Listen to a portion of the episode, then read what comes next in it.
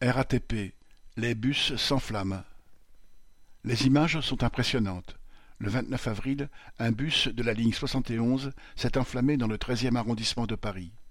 En quelques secondes, les flammes partant des batteries situées sur le toit du bus sont devenues une torche incandescente.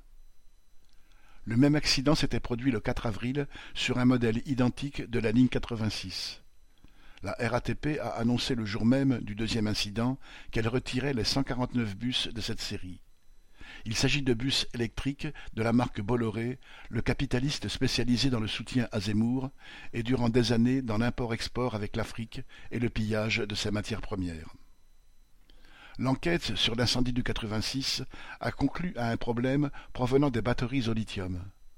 En pareil cas, des modifications et interventions sont demandées aux constructeurs mais modifier 149 bus demande des effectifs.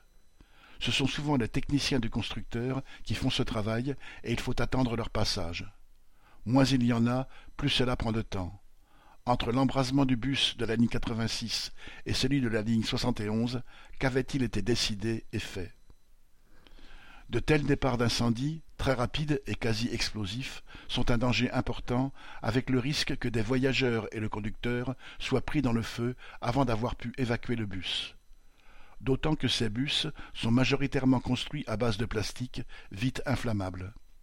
Leur combustion rejette aussi des fumées toxiques, par exemple pour les habitants des immeubles proches. Ces bus sont quasi neufs, Soit la technique de batteries électriques n'est pas au point, soit il y a un défaut de fabrication. Le secret industriel couvre les constructeurs, alors que les travailleurs des usines produisant les batteries et les bus auraient des choses à dire sur d'éventuels problèmes de fabrication. La qualité du câblage, par exemple, dépend des matériaux et du temps donné pour qu'ils soient bien fixés. En effet, en raison du mauvais état de la chaussée en région parisienne, les bus sont soumis à de nombreuses secousses. Les vibrations sont permanentes pour les conducteurs de bus comme pour les voyageurs, et cela durant toute la journée, tous les jours. Les frottements entre câbles mal positionnés ou qui ont bougé suite aux secousses ont déjà causé des incendies puisque d'autres bus ont brûlé entièrement depuis le début de l'année, qu'il s'agisse de bus diesel ou électriques, sans parler des départs d'incendie qui ont été maîtrisés avant un embrasement total. Côté maintenance des bus à la RATP, la politique de la direction a été de supprimer des centaines de postes au fil des années, au prétexte qu'arrivent des bus neufs.